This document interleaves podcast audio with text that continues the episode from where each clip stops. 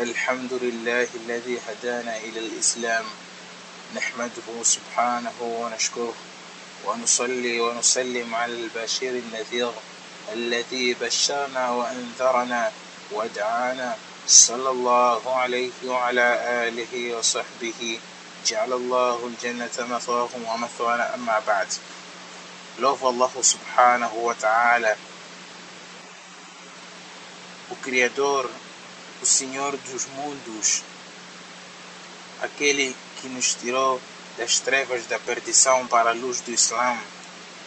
E peço a Ele que a paz e a sua bênção estejam com o último mensageiro, que é o nosso querido profeta Muhammad sallallahu alaihi wasallam, aquele que veio nos advertir aquilo que é mal para nós e veio nos ensinar o que é benéfico para nós.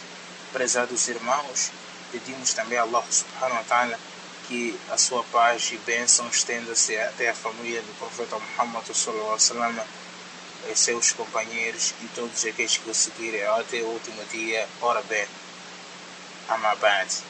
Hoje vamos falar, prezados irmãos, concernente ao conceito de amuletos, atamaim, amuletos e hirzes que são usados pelas pessoas.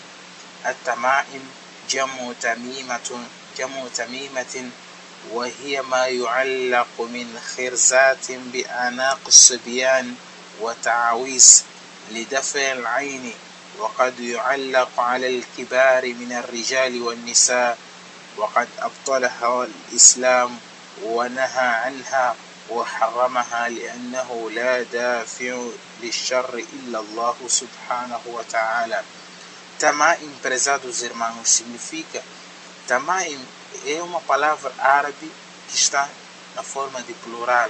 O seu singular é tamimatun.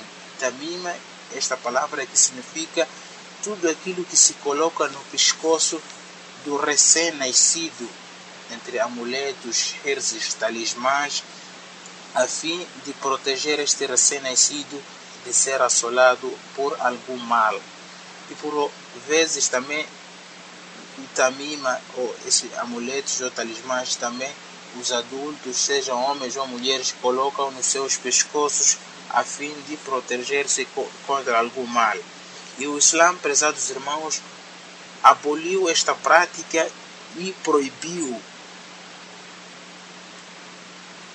prática de colocar amuletos, o Islã proibiu porque ninguém tem o poder de proteger contra algum mal, excepto Allah subhanahu wa ta'ala. Que deixar aqui claro que existem dois tipos de tamima, existem dois tipos de talismã ou amuletos. O primeiro tipo que é o, ta, o talis, a talismã ou o amuleto feito ou escrito nele o Alcorão ou as palavras ou nomes dentre os nomes de Allah subhanahu wa ta'ala. E, quanto a respeito deste tipo há uma divergência entre os sábios sobre a sua permissão se é permitida ou não. Quando é escrito o Alcorão ou nome dentre os nomes de Allah subhanahu wa ta'ala. Se a, se pessoa for a usar um amuleto, um, talis, uma, um talismã que foi escrito nele o Alcorão ou nomes entre os nomes de Allah subhanahu wa ta'ala e colocou e colocar no seu pescoço. Há duas opiniões concernente a, a este respeito, concernente a este assunto. O prim... Dentre os sábios que disseram que é permitido o uso do talismã ou amuleto quando é escrito nele o Alcorão ou nomes dentre os nomes de Allah subhanahu wa ta'ala. Dentre os sahabas está Bibi Aisha radiallahu anha a nossa mãe Aisha radiallahu anha assim como Abdullah ibn Amir ibn al-Asi e é uma das ideias é uma das opiniões do Sheikh, do, do Ahmad ibn Hanbal. E interpretam o hadith de proibição do uso de amuletos dizendo que isso é aplicado apenas quando se trata de amuletos que tenham o shirk nele, quando se faz nele a menção de outras divindades além de Allah subhanahu wa ta'ala. Um outro grupo de sábios, como Ibn Mas'ud, Ibn Abbas, Hudhaifa e alguns tabi'ins, e é uma, ver, e é uma opinião do Sheikh Imam Muhammad ibn Hanbal, proíbem também o uso de amuletos ou talismãs, mesmo que sejam escritos no Alcorão ou se faça menção de nome dentre os nomes de Allah subhanahu wa ta'ala. Eles apoiam-se com o dito profético Inna ruqa wa tamaima wa tiwalatu shirku Inna ruqa wa tamaima wa tiwalata shirkun akhrajahu Ahmad Abu Daud wa Ibn Majah. De certo, os ditos do mágico, o uso de amuletos e talismãs e o tiwala, que é algo que se faz para o marido amar cegamente a sua esposa ou vice-versa, tudo isso faz parte do shirk. E a ideia mais judiciosa, prezados irmãos, concernente a esta questão do uso do amuleto, escrito nele o Alcorão, é de ser proibido por três razões.